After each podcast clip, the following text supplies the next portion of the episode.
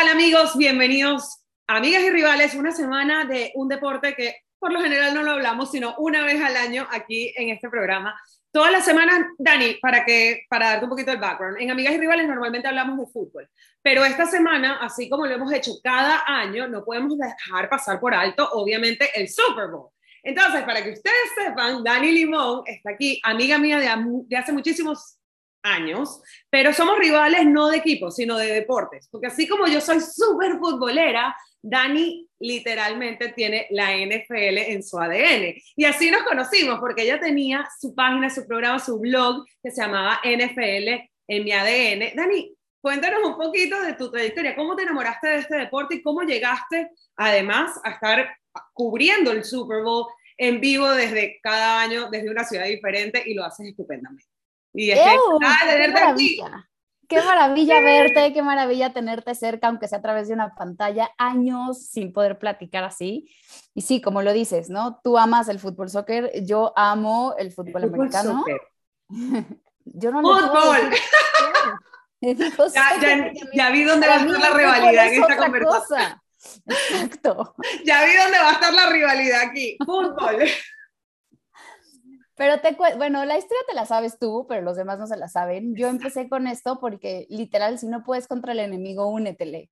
O sea, después de muchos años de, andar con una persona, de ser novia de una persona que ahora actualmente es mi esposo, eh, y durante muchos años yo era muy fanática de, sabía lo básico del, del, deporte, ¿no? O sea, sabía que había una cosa que se llamaba touchdown, era una cosa que se llamaba field goal, pero realmente hasta que no lo viví en vivo, cuando viví en Boston y que me enamoré de los Patriots y dije voy a irle a los Pats porque yo soy Pat, soy Pat fan, eh, empecé como a seguirlo, pero lo, como lo más básico. Hasta que empecé a andar con Francisco, mi actual esposo, que en ese entonces era mi novio, y me volví la preguntona una temporada. O sea, tenía que saber más de este deporte para poder comprender, porque la verdad es que no es un deporte fácil y sobre todo te lo tienen que explicar muy a detalle para que entiendas el overview de todo. Entonces, literal una temporada y por qué pasó esto y qué significa esto y qué es esto y qué es esto y qué es todo. Porque aventaron un pañoletito amarillo, porque aventaron un pañoletito rojo.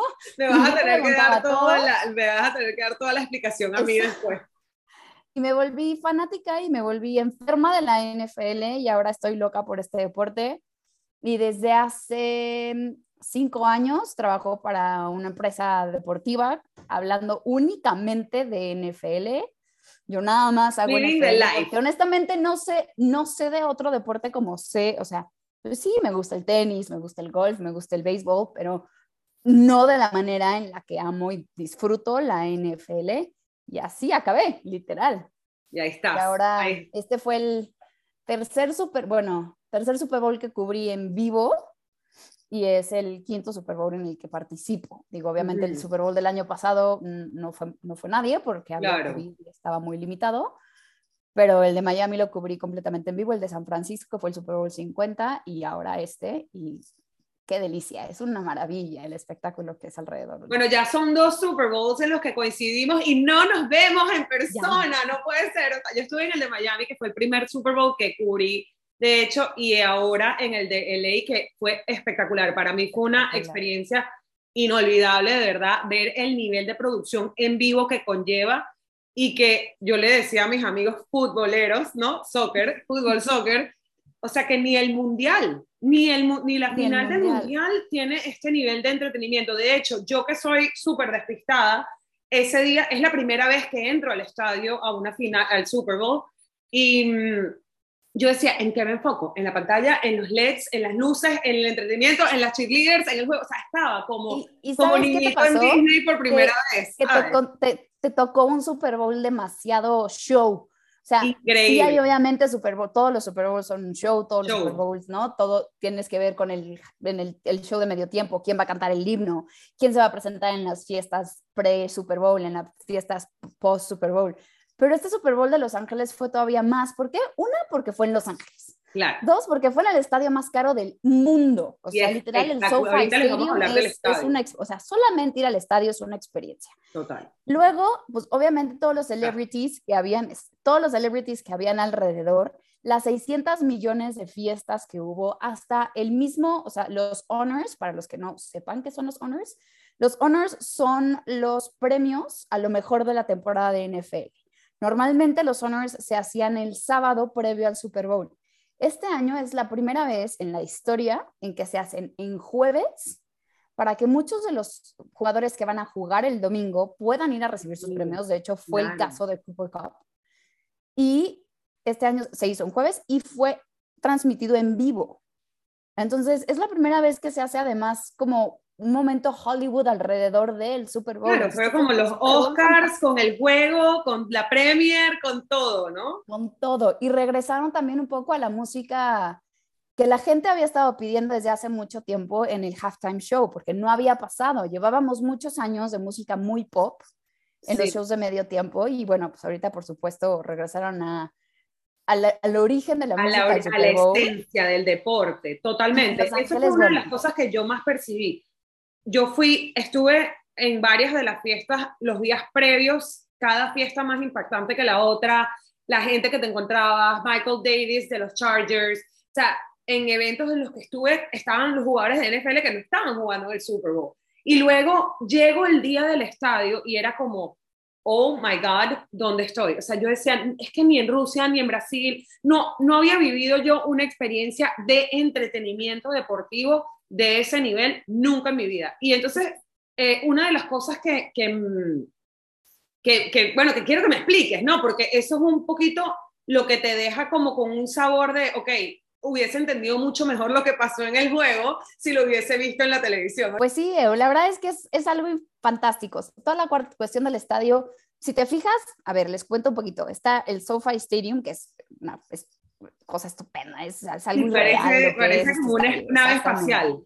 Es, digo, de hecho va a ser el estadio en donde se van a hacer la, apertura de las Olimpiadas. Exacto. Sí, de 2028 ya lo verán, es una cosa espectacular, o sea, tiene 600, o sea, la pantalla que están viendo atrás de EU es una pantalla de 80 mil píxeles, en donde tiene, se ve por fuera y se ve por dentro, tiene un nombre, se llama The Oculus, porque de verdad es como si fuera un ojo viendo a todo. El techo tiene otra pantalla que la puedes ver desde el cielo. Desde la gente que iba volando a la hora del juego podían ver el juego desde los aviones.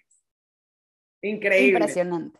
Pero lo que tiene el estadio es que tiene totalmente un complejo. Las oficinas de NFL están dentro del complejo del estadio, dentro de los amenities del estadio, los terrenos del estadio. Tiene un lago y además en el Super Bowl se hicieron, eran creo que nueve fiestas y nueve fiestas pre-Super Bowl adentro de los, o sea, digamos, de los estacionamientos. De las instalaciones. De, las instalaciones del estadio. Sí, había, cada equipo tenía su propio fanfest y habían, habían demasiadas activaciones dentro del estadio. O sea, tienen una explanada. Una explanada para hacer cualquier cantidad de activaciones, ¿no? Y cosa que... Yo lo noté porque nosotros estábamos, estábamos transmitiendo estábamos transmitiendo por fuera durante la explanada y se oía toda la música hacia afuera del estadio. Y luego ya la última parte de la transmisión me subí a los staffles, que es como la, digamos que la barrera que pones para ver el estadio, tenerlo como, como atrás, que no, no entiendan un poquito. Y se, y se veía, se escuchaba perfecto cómo iba migrando el sonido hacia el centro hasta que quedó todo adentro. Impresionante, de verdad fue impresionante. Sí, yo la verdad es que tuve la oportunidad de caminar un ratito afuera, a los alrededores de, de la cancha, digamos, de, de lo que ustedes están viendo aquí atrás mío. Sin embargo, eso es, yo diría que un 30% de lo, de lo que abarca el estadio completo. Luego los alrededores, busquen las fotos, busquen videos porque es, o sea, es todo un complejo eh, espectacular, espectacular. parece, uno parece que está en Epcot Center, ¿no? Como en Disney, una cosa increíble. Y dentro del juego como tal, eh, bueno, los, aficionados, tanto de los Bengals como de los Rams, vueltos locos, yo diría que había un 50-50 a pesar de que los Rams estaban jugando en su casa. ¿Qué significó para este Super Bowl que hubiese un equipo local? Cosa que, como, como estábamos hablando antes de empezar a grabar, ya pasó el año pasado, pero con muy poca afición en Tampa. Sí, eso es justo lo que, lo que pasó. O sea, después de 56 Super Bowls, bueno, de 56 Super Bowls que llevamos, 54, nunca habías tenido a un equipo local jugando en casa. Obviamente, esta, esta localía eh, no es como, por ejemplo, en mundiales o en las diferentes copas que se va moviendo la localidad y se va eligiendo un estadio y todos son locales o no. Pero en este tema, en el Super Bowl, se van eligiendo los estadios este, con tres o cuatro años de anticipación. O sea, ahorita ya sabemos cuáles son los siguientes Super Bowls. Hasta mm, el 50, o sea, ahorita tenemos, bueno, este fue el, el que sigue es Arizona, el que, que después de Arizona es, los, es Las Vegas y después Nueva Orleans. O sea, ya sabemos los, próximos, tres Super Bowls en dónde van. Y en marzo tendremos, tendrían que decirnos cuáles son, o por lo menos uno o dos más. Okay. Entonces, eso nunca había pasado. Pasó el año pasado con los Tampa Bay Buccaneers que jugaban en el Raymond James Stadium, pero había un 20% de afición. Entonces, la verdad es que no se sentía tanto la localidad ni se sintió cómo se movía el tema de los boletos. Siempre el tema de los boletos en un Super Bowl es un issue. O sea, los boletos son los boletos más caros. El costo de los boletos de verdad es irreal. O sea, puedes llegar ¿Cuál fue el boleto más caro que, que supiste que había circulando antes de este Super Bowl? Pues había para la yarda 50, que de hecho había como, no sé si te fijaste en el estadio, que había como hasta una parte, había como sillones. sí, sí, sí, de hecho vi una amiga, una foto de una amiga mía que estaba sentada en uno de esos sillones y yo, ¿por qué no me invitaste ahí? esos, esos boletos llegar, o sea, pudieron llegar a costar como hasta 80 mil dólares por boleto. ¿Qué? El más barato, digo, ya cuando Menos mal que a mí me invitaron, Dani, yo no sé a ti, pero a mí me invitaron. Ya cuando inició el partido los boletos bajaron y esta semana estuvo raro porque justo como por, por la localía, como que los locales esperaron hasta último momento para pagar y comprar sus boletos. Entonces los boletos bajaron muchísimo, pero cuando arrancó la semana del Super Bowl, o sea, para el lunes antes del Super Bowl, el boleto más barato estaba en 5.800 dólares. No, bueno. Acabaron como en 2.800, 3.400 aproximadamente, lo más barato que es arriba. Lo que tiene el SoFi Stadium es que estés en el último rincón del estadio, ves perfecto. Espectacular. Es impresionante. 62 mil personas, ¿no? Había. 72 mil personas. ¿60 o 70? 72 mil. 72 mil personas. Bueno, impresionante. No, había no cabía un alfiler. Lo que yo sí noté es que las, las aficiones sí estaban muy divididas. No vi notablemente muchísimos más aficionados de los Rams que de los Bengals. No, digo, tomando en cuenta que los Bengals no habían llegado a un Super Bowl en 31 años, pues sí, sí, sí le invirtieron para, por, o sea, para poder ir. Los Bengals no a la fecha, porque pues obviamente no ganaron. A la fecha no han ganado un Vince Lombardi, nunca. Han llegado a tres Super Bowls, los dos primeros los tuvieron en contra de San Francisco. Vamos a hablar del juego, pero estuvieron a esto estuvieron a nada de ganar, a nada, nada, digo, fue ahí un mal manejo, yo creo que de tiempos, más que de ofensivas o, de play calling, fue un, fue un mal manejo de tiempos.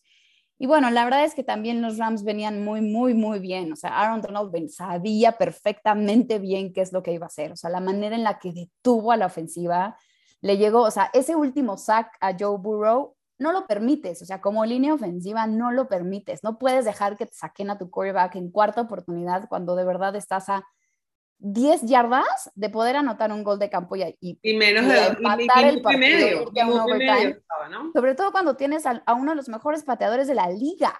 O sea, Evan McPherson de verdad puede patear, o sea, puede hacer goles de campo de 50 yardas con los ojos cerrados. O sea, podían haber intentado el gol de campo, pero bueno, al final del día así es el Super Bowl, eso es lo que tiene emocionante este deporte, honestamente. el, el, partido fue muy buen partido para todos aquellos que les gusta el deporte y que a lo mejor no seguían a ninguno de los dos equipos, tenían miedo de que fuera mucho más cargado hacia el lado de los Rams. No, la verdad es que fue un partido muy bueno. Después de los últimos, yo diría que tres medios tiempos, halftime shows eh, del Super Bowl, en general, he escuchado bastantes comentarios positivos de este, con Mary J. Blige, 50 eh, Cent, Dr. Dre, Eminem, que lo amo. Yo estaba súper emocionada, pero de verdad que yo tenía mucha expectativa de Eminem porque me encanta y me ha encantado toda mi vida, pero la que me dejó con la boca abierta fue Mary J. Blige. ¿Tú cómo lo viste? Impresionante, impresionante. ¿Dónde estabas? ¿Dónde estabas en el estadio? ¿Desde dónde lo viste? Yo en ese momento, híjole, la verdad es que no sé, eh, debe de haber, o sea, yo digo, yo sí no tengo un lugar fijo para sentarme, porque no, no compré un lugar para sentarme.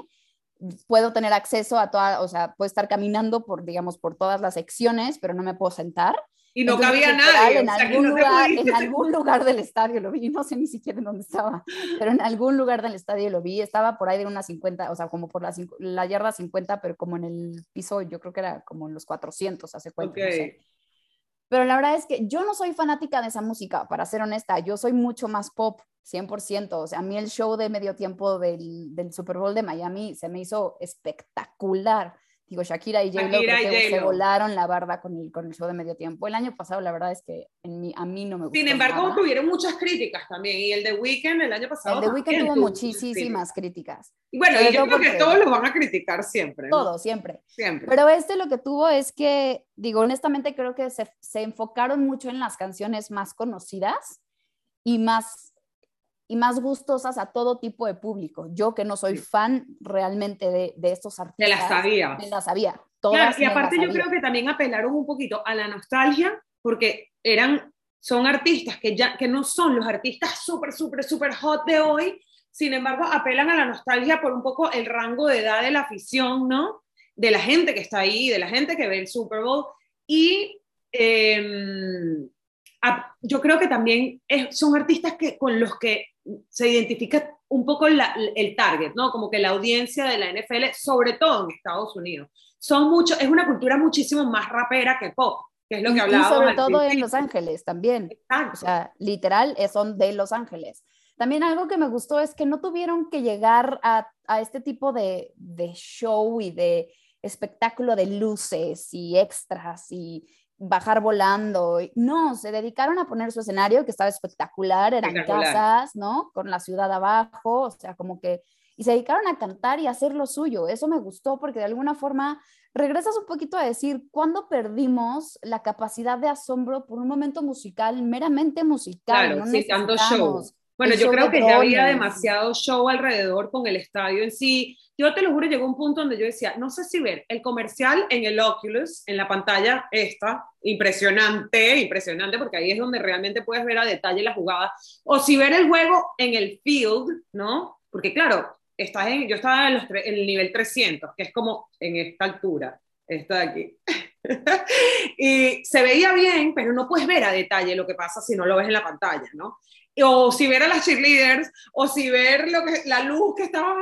sí, sobre todo te voy a decir la verdad, o sea, el Super Bowl es un muy buen... A ver, la NFL, honestamente, no es un deporte para verlo en vivo. Es un deporte muy difícil para ver en tele total. Y no sabes del deporte, te puedes perder mucho en la jugada porque al final del día tú te puedes ir con la finta de que el corredor se fue corriendo para un lado cuando pues, realmente el balón se fue para el otro. Claro. con estas fintas de, pues, al final del día salen tres, a correr tres o cuatro rutas distintas, entonces pues sí te puedes ir con la finta, o sea, si no, si no sabes bien del deporte y no conoces bien el deporte, es bien difícil, y aunque lo conozcas, te puedes perder bien fácil.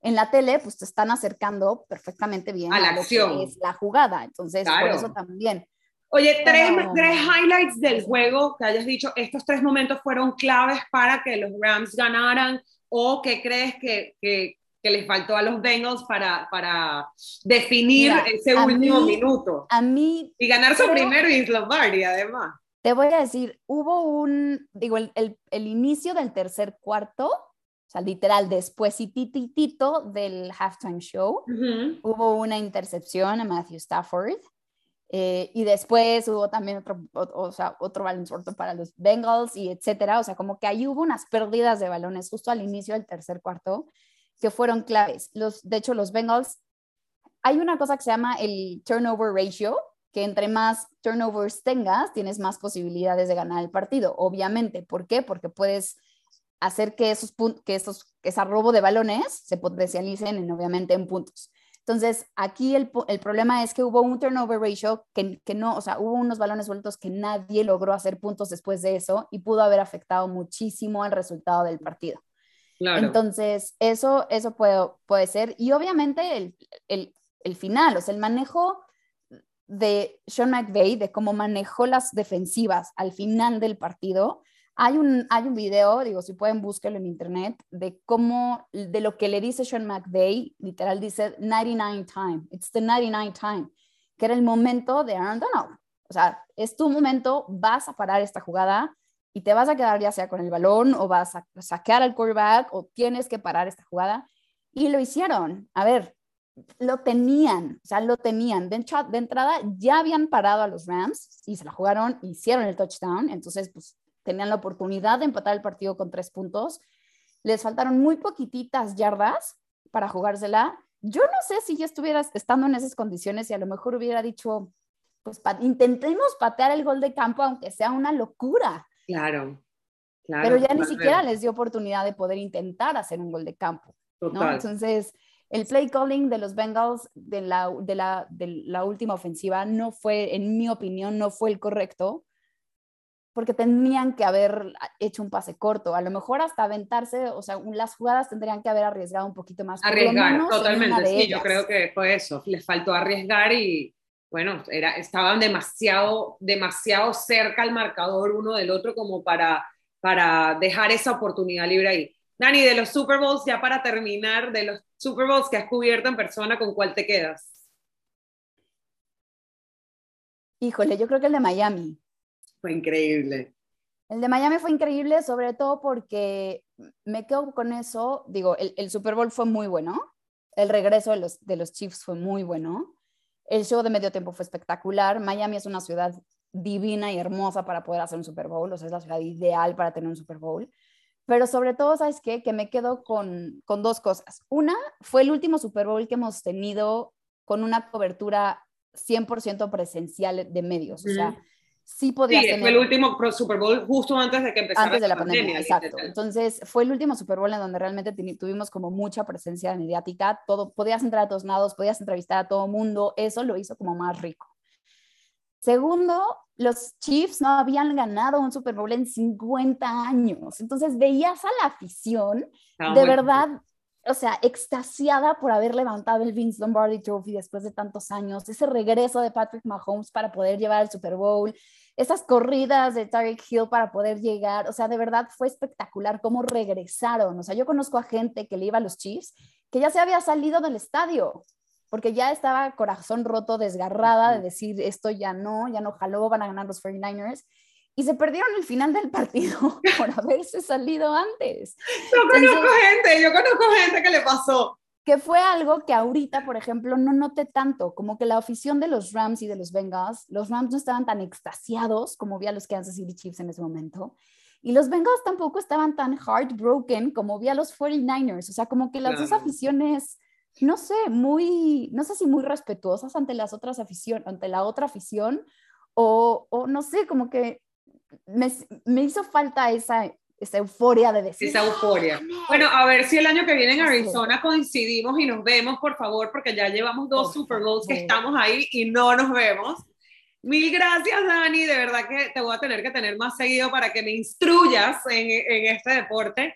Y bueno, ustedes por favor síganlo todo, Dani Limón NFL en su Instagram y espero tenerte pronto nuevamente por Amigas y Rivales. Cuando quieras, aquí Tenemos que hacer uno donde realmente haya una rivalidad de, de cuál es el verdadero fútbol, ¿te parece? Exacto, yo también creo. Me vas ah. En nombre seguramente vas a llevarte la contraria, pero yo te voy a dar las razones por las cuales tienes que amar la NFL. Ese episodio viene seguro, seguro, seguro. Mil gracias, mi Dani, un beso. A ti, besos, Seo. Nos vemos la próxima semana.